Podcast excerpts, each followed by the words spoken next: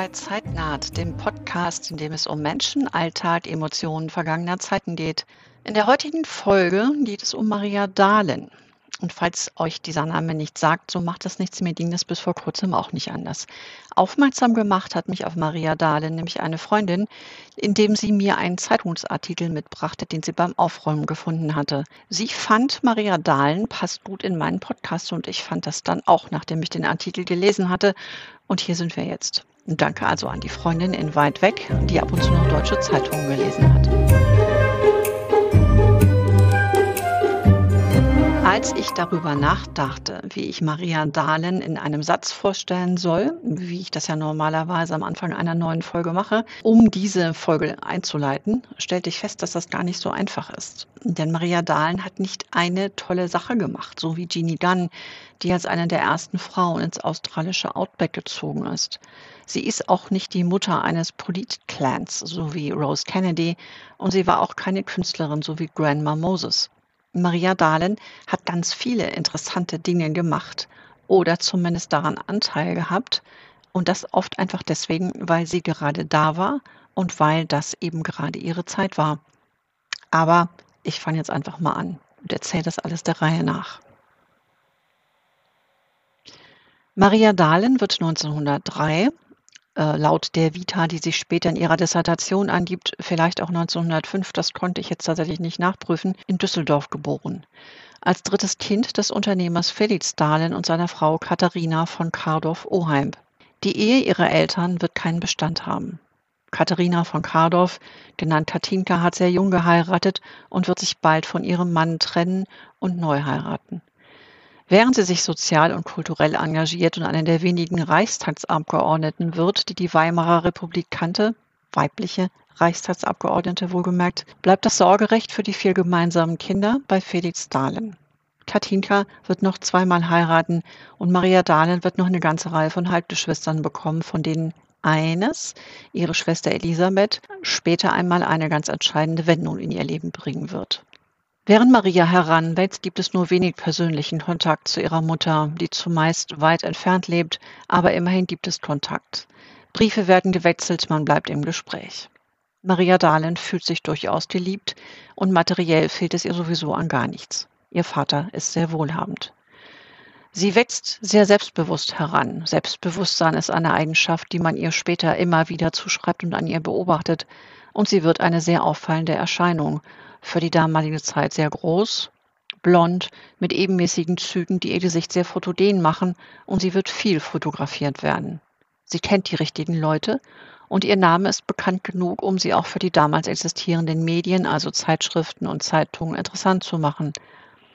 Etwas später gibt es ein Foto von ihr, das den Titel trägt Junge Frau von heute Gemacht hat das Foto für die Zeitschrift Die Dame Rolf Marenholz, der Deutschland bald darauf verlassen wird, da seine Frau jüdische Wurzeln hat und der später auch ein international bekannter Modefotograf wird, unter anderem bei Harper's Bazaar.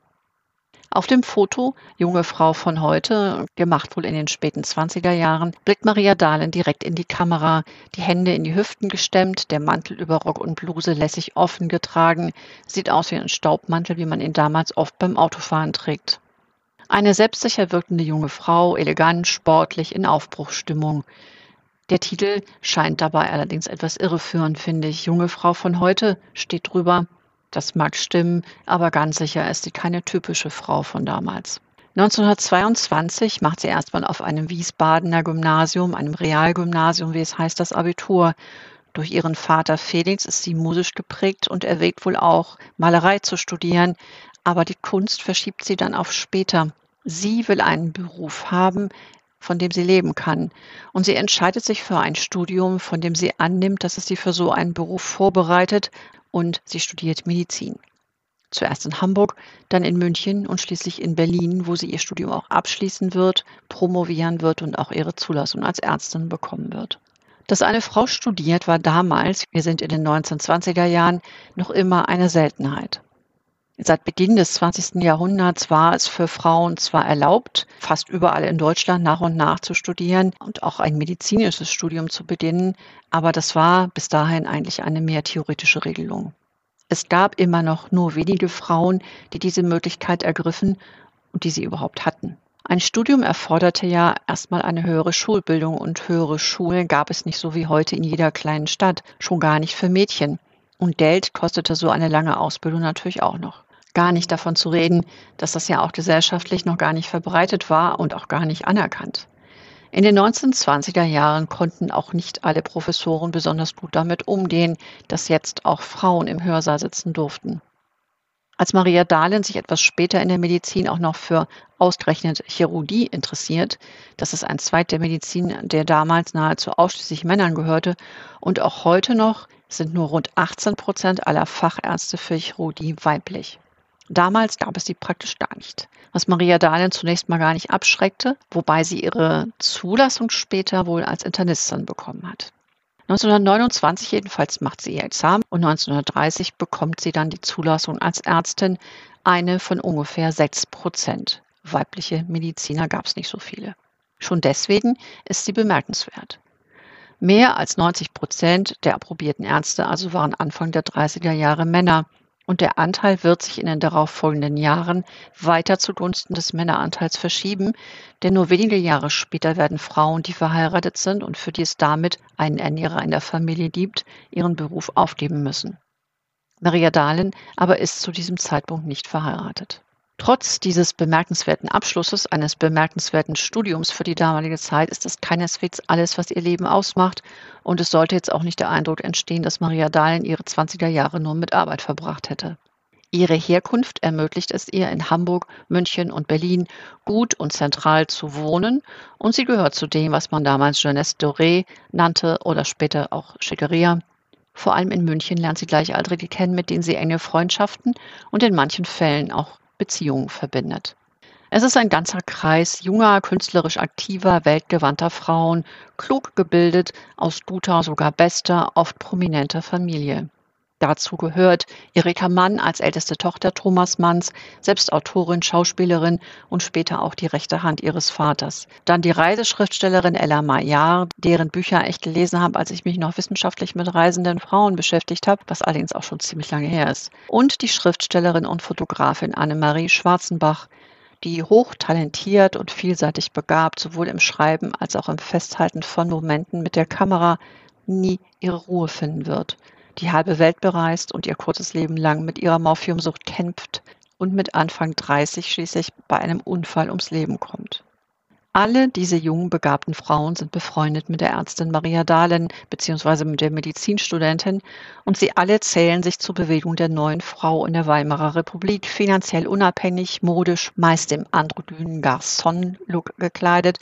Und so zeigt sich auch Maria Dahlen in jener Zeit sportlich, elegant, groß, schlank, mit modisch kurzgeschnittenen Haaren, oft mit der Zigarette in der Hand, gekleidet in Mäntel und Hosen, wie sie auch Männer tragen würden und was damals zum ersten Mal möglich möglich war.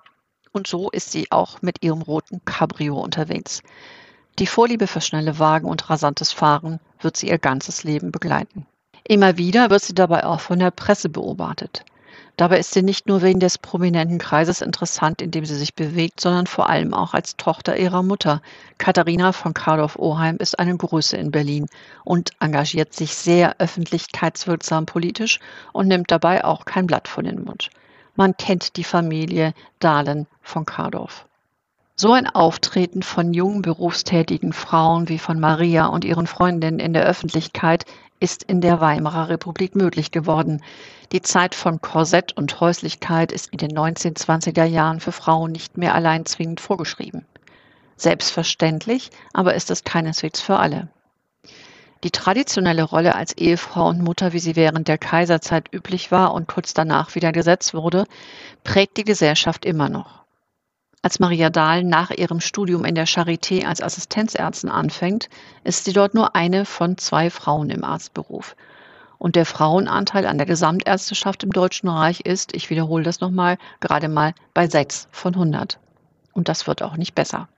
1933 übernehmen die Nationalsozialisten die Macht in Deutschland und sorgen dafür, dass die Frauen wieder zurückkehren ins Haus und an den heimischen Herd, die sie gerade nach dem Ersten Weltkrieg, also in den 1920er Jahren, notgedrungen zum Teil verlassen hatten. Die neue Regierung verkündet, dass der Beruf des Arztes überlaufen ist und daher die Frauen ihren männlichen Kollegen Platz machen müssen. Damit sind Krankenhäuser verpflichtet, Ärztinnen nur noch dann einzustellen, wenn die keine andere Möglichkeit haben, versorgt zu werden, also unverheiratet sind und auch nicht aus einer vermögenden Familie stammen, die für ihren Lebensunterhalt aufkommen kann. Maria Dahlen aber muss sich nicht zwingend selbst versorgen. Durch das Vermögen ihres Vaters ist sie finanziell abgesichert.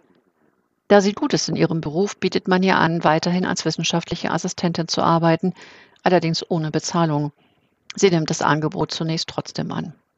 Ungefähr zur selben Zeit tritt eine große Veränderung in ihrem Leben ein. Vorher war sie auch mit Frauen liiert, unter anderem wohl mit der Fotografin Annemarie Schwarzenbach. Jetzt kommt die Veränderung ganz profan in der Gestalt eines Mannes. Eines verheirateten Mannes noch dazu und als wäre das nicht kompliziert genug, auch noch in Gestalt eines weltberühmten Mannes. Die Rede ist vom wohl berühmtesten und später auch umstrittensten Dirigenten, den Deutschland hervorgebracht hat, Wilhelm Furtwängler. Mit ihm führt Maria Dahlen etwa ab 1935 eine langjährige Beziehung. Die Sommer verbringt das Paar häufig in Marias Landhaus in Bad Saro. Das liegt ein Stück südlich von Berlin, wer es nicht kennt. Doch Maria ist offenbar nicht ganz sicher, ob sie heiraten will und Furtwängler ist noch nicht bereit, sich für sie scheiden zu lassen. Die beiden leben als Paar und doch hat auch jeder von ihnen ein eigenes Leben. Furtwängler ist viel in Sachen seiner Musik unterwegs und Maria macht sich mit einer eigenen Arztpraxis selbstständig. Dass Furtwängler sich eigentlich ein anderes Leben vorstellt, bemerkt sie erst etwas später. Ungefähr ab 1940 ist häufiger ihre jüngere Halbschwester bei ihr zu Besuch in Berlin. Elisabeth ist noch nicht 30 Jahre alt, hat aber schon vier Kinder und ist frisch verwitwet, nachdem ihr Mann in Frankreich gefallen ist. Es ist schließlich Krieg. In Marias Haus trifft Elisabeth dann den berühmten Dirigenten und die beiden sind einander auf Anhieb sympathisch. Für Elisabeth tut Furtwängler das, was er für Maria nicht getan hat. Er lässt sich von seiner ersten Frau scheiden, um erneut heiraten zu können. Elisabeth. Mit ihr bleibt er verheiratet bis zu seinem Tod 1954. Ein gemeinsames Kind kommt zu den Vieren hinzu, die Elisabeth mit in die Ehe bringt, darunter ist übrigens auch die spätere Schauspielerin Katrin Ackermann, die wiederum die Mutter von Maria Furtwängler ist, Schauspielerin, auch aus dem Tatort bekannt und die dann später den Verleger Hubert Burda heiraten wird. Aber das jetzt nur am Rande. Maria Dahlen ist von dem Verhalten ihrer Schwester und vor allen Dingen von dem von Wilhelm Furtwängler tief verletzt. Es gibt noch einen Briefwechsel zwischen ihr und dem Dirigenten und danach bricht sie den Kontakt ab. Sie leidet sehr und das Verhältnis zu ihrer Halbschwester Elisabeth wird sich auch nie wieder so ganz optimal herstellen lassen. Aber es gibt auch in dieser Zeit genügend zu tun, dass sie von ihrem persönlichen Schmerz ablenkt. Die Nationalsozialisten sind zu diesem Zeitpunkt immerhin schon seit rund zehn Jahren an der Macht. Der Krieg geht ins vierte Jahr. Diesem neuen Regime hat Maria Dahlen von Anfang an nichts abgewinnen können, wie auch ein Freigeist mit so eigenen Vorstellungen vom Leben kann das, was die Nazis sich unter einem neuen Deutschland vorstellen, das kann nicht zusammenpassen. Eine aktive Widerstandskämpferin ist sie zunächst aber nicht. Wieder wird sie mehr in die Ereignisse hineingezogen, als dass sie selbst die Initiative ergreift. Denn dass sie ihre Freunde und Freundinnen unterstützt, die im Widerstand gegen Hitler aktiv sind, ist für sie selbstverständlich. Nach dem gescheiterten Attentat auf Hitler am 20. Juli 1944 werden dann auch immer mehr ihrer Freunde und Freundinnen inhaftiert oder verfolgt. Sie kann nicht alle retten. Einigen aber kann sie durch ihre Beziehungen und die Tatsache, dass sie Ärztin ist, die Haftzeit erleichtern oder für die Familien sorgen und einigen wenigen gelingt mit ihrer Hilfe sogar die Flucht aus Deutschland. Auch Maria selbst gerät dabei ins Visier der Gestapo, denn natürlich sind die Nazis nicht blind gegenüber der Tatsache, dass die Ärztin Maria Dahlen mit vielen bekannten Widerstandskämpfern befreundet ist und auch sie steht unter Beobachtung und läuft Gefahr, jederzeit verhaftet zu werden. Nachdem sie bei einem der vielen Luftangriffe auf Berlin schließlich nicht nur ihre Wohnung, sondern auch ihre Praxis und damit wie viele hunderttausend andere auch nahezu ihr gesamtes Hab und Gut verloren hat, verlässt sie die zerstörte Hauptstadt und schlägt sich nach Süddeutschland durch. Ihr eigentliches Ziel ist erstmal München, dann Wiesbaden. In München immerhin hatte sie vorher schon gelebt als Studentin und in Wiesbaden gibt es immer noch einen Teil ihrer Familie, doch es kommt alles anders. Als Ärztin wird sie auch nach dem Krieg gebraucht. Gerade jetzt, 1945, 46, in einer Zeit von Chaos, Umbruch und Neuanfängen. Die Besatzungsmächte geben ihr sofort Aufgaben.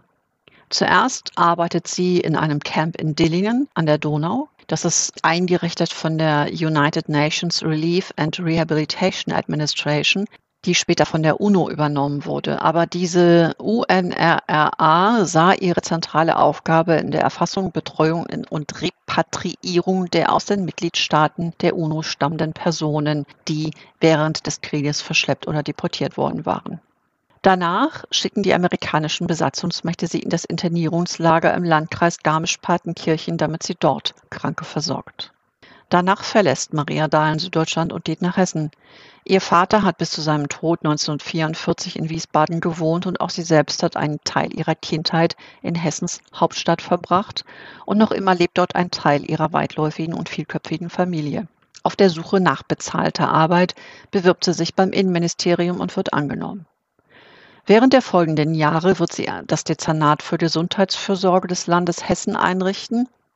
Eine seltsame Vorstellung, wie ich finde, diese so umtriebige Frau, die das Leben in der Hauptstadt immer genossen zu haben scheint, auf so einer Verwaltungsstelle in der relativen Provinz Hessens zu sehen. Aber vielleicht waren gerade solche Persönlichkeiten wie sie nötig, um das Land neu aufzubauen. Und vielleicht war es ihr auch nur recht nach den vergangenen Jahren, in denen so viel passiert war und die vor allem während der letzten Kriegsjahre so sehr von Verlusten geprägt waren, dass zu Hause die Praxis und nicht zuletzt und vor allem auch viele Freunde hat sie verloren, dass sie also nach dieser Zeit endlich für eine Weile zumindest zur Ruhe kommen kann. In dieser Zeit muss sie sich auch verändert haben. Auf dem einzigen offiziellen Foto von 1946 sieht sie aus wie jede andere berufstätige Frau auch eher praktisch als modisch schick gekleidet mit flachen Schuhen und einer Jacke, die noch stark an eine umgearbeitete Uniformjacke erinnert, was ja nicht unüblich war in den Jahren nach dem Krieg, als Stoff genauso knapp war wie alles andere. Da Deutschland in absolut jeder Hinsicht noch im Aufbau war, bekam Maria Dahl 1948 die Möglichkeit, sich über das amerikanische Gesundheitssystem zu informieren und sich Anregungen zu holen. Das war ein Austauschprogramm, das deutsche auf den neuesten Stand bringen sollte und natürlich auch dem Demokratisierungsprozess in Deutschland helfen sollte. Und umgekehrt kamen dann amerikanische Ärzte und Ärztinnen nach Deutschland, um dort eben auch ihr Wissen zu verbreiten und sich einfach ja mit den Kollegen zusammenzutun. Im November 1948 reist sie also, fliegt sie für drei Monate in die USA und war dort das einzige weibliche Mitglied, also die einzige Ärztin für das Cultural Exchange Program, so hieß es damals, der amerikanischen Besatzungsmacht. Mit ihren männlichen Kollegen fliegt sie also in einem viermotorigen Armeeflugzeug in die USA zu einem Zeitpunkt, als es nur ganz, ganz wenigen Menschen möglich war, das Land überhaupt zu verlassen. Beim Studium der, wie es so schön heißt, statistischen Instrumentarien, mit denen die amerikanische Gesundheitsbehörde zum Beispiel schon lange arbeitet, erkennt Maria Dahlen deren Bedeutung für die präventive Gesundheitspolitik, die sich in Deutschland erst ein Jahrzehnt später durchsetzen wird, die sie aber von Anfang an massiv mit ihrem Wissen und ihren Kenntnissen unterstützt. Wohl auch durch diese Reise entsteht der Kontakt zu der US-amerikanischen Ärztin und Anästhesistin Jean Emily Henley, die in den USA Medizin studiert hat und 1949 in der Schweiz arbeitet, als sie Maria Dahlens Einladung annimmt und nach Wiesbaden kommt. Die beiden Frauen haben vieles gemeinsam. Beide stammen aus sehr guter Familie, beide interessieren sich für Kunst. Während Maria sich nach dem Abiturjahr gegen ein Kunststudium entschieden hat, hat Jean Henley tatsächlich zuerst Bildhauerei studiert und sich dann erst der Medizin zugewandt. Jean Henleys eigentlicher Plan, nur ein paar Tage in Deutschland zu bleiben, wird sehr schnell verworfen. Tatsächlich ist sie am Ende rund zwei Jahre in der noch sehr jungen Republik unterwegs und kann so durch ihr Spezialgebiet, die Narkose, entscheidend dazu beitragen, dass die Medizin in Deutschland hier sehr früh auf einen sehr fortschrittlichen Stand kommt, angeregt, wenn man so will, auch durch den Kontakt zu Maria Dahlen. Marias Laufbahn in den Gesundheitsbehörden ist ebenso beeindruckend wie vielfältig. Bis 1953 bleibt sie noch in der Medizinalabteilung des hessischen Innenministeriums. Danach wechselt sie ins Bundesministerium für Gesundheit. Ab 1955 ist sie dort Vertreterin für das internationale Gesundheitswesen und bis 1967 als Regierungsmedizinaldirektorin im Bundesministerium für Gesundheit tätig. Als Verbindungsfrau der Bundesregierung, denn sie ist ja für das internationale Gesundheitswesen verantwortlich, wird sie die Vertretung der Bundesregierung in der Weltgesundheitsorganisation WHO. In den 50er Jahren, das muss man mal bedenken, nur wenige Jahre nach Gründung der Weltgesundheitsorganisation sind Frauen auf diesem internationalen Parkett kaum präsent. Dass es dort eine neue weibliche Delegierte und noch dazu ausgerechnet eine Deutsche gibt, fällt daher sofort auf. Und Maria Dahlin fliegt in diesem Job, was damals absolut außergewöhnlich war, durch die ganze Welt. Sie ist in Neu-Delhi, Kalkutta, Rabat, überall.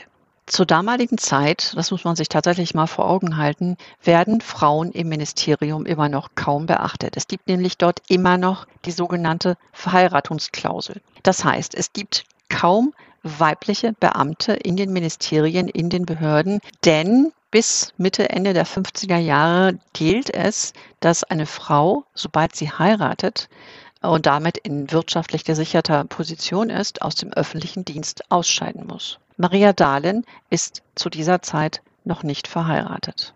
Wenn sie mal zu Hause ist in ihrer Wohnung in Wiesbaden, dann pflegt sie ihren weitläufigen Freundeskreis. Einer davon ist der SPD-Politiker Carlo Schmidt. Es sind auch Schauspieler, Schauspielerinnen, Musiker, Regisseure unter ihren Freunden und viele schwärmen von ihr. Es sind Freunde darunter, es sind Liebhaber darunter. Erst 1967 beendet sie ihr Dasein als alleinstehende Frau und heiratet den Musikverleger Ludwig Strecker. Es ist eine sehr späte Verbindung. Ludwig Strecker ist zu dem Zeitpunkt schon über 80, Maria selbst ist 64 Jahre alt. Die beiden sind allerdings schon seit fast 20 Jahren ein Paar. Strecker ist der Erbe eines bedeutenden Musikverlags, den er bis zu dessen Tod zusammen mit seinem Bruder Wilhelm geführt hat und selbst und selbst nimmt er noch mit 90 Jahren aktiv an der Verlagsleitung teil. Trotz der Mahnungen ihrer Freunde, sich das gut zu überlegen, ihre Unabhängigkeit aufzugeben, wird es eine glückliche Ehe. Und als Ludwig Strecker 1978 stirbt, nimmt das Maria Dahlen entsprechend mit. Bis dahin aber hat sie immerhin eine andere Jugendliebe entdeckt, die Malerei nämlich. Im Stil ein bisschen wie Gabriele Münter, wie es einem Artikel über ihre Bilder heißt. Im Alter das sie zu der Zeit auch schon erreicht hat, kämpft sie wie viele andere auch mit der Melancholie der vergangenen Zeit, mit den Verlusten und dem Zweifel, ob ihre Arbeit auch wirklich genügend Anerkennung gefunden hat und ob sie die richtigen Entscheidungen zur richtigen Zeit getroffen hat. Aber es gibt Freunde genug, auch eine Haushälterin und Freundin, die bei ihr lebt und bis zu ihrem Tod bei ihr ist. Am 5. Oktober 1993 stirbt Maria Dahlen im Alter von 90 Jahren in ihrem Haus in Georgenborn in der Nähe von Wiesbaden. Einige Zeit vor ihrem Tod hat sie noch verfügt, dass mit ihrem Anteil am Familienvermögen eine Stiftung in ihrem Namen eingerichtet wird. Pro Musica Viva, die Maria Strecker-Dahlen-Stiftung. Nach dem damaligen Gesetz musste der Ehename bei einem Doppelnamen noch vor dem Geburtsnamen stehen. Aufgabe der Stiftung ist es, ich zitiere, die Förderung der neuen Musik, Unterstützung bedürftiger Komponistinnen, Autorinnen und Interpretinnen durch einmalige oder laufende Zuwendung und so weiter und so weiter. Derzeit ist es Musik aus Theresienstadt, die unterstützt wird und traditionelle Musik der Völker. Es ist also eine Stiftung, die genau das weiterführt, was Maria Dahl den größten Teil ihres Lebens getan hat, nämlich Völker miteinander zu verbinden und Menschen zusammenzuführen. Das war die aktuelle Folge von Zeitnaht, dem Podcast, in dem es um Menschen, Alltag, Emotionen vergangener Zeiten geht. Vielen Dank fürs Zuhören und ich würde mich freuen, wenn ihr beim nächsten Mal wieder dabei seid. Bis dahin, habt's fein.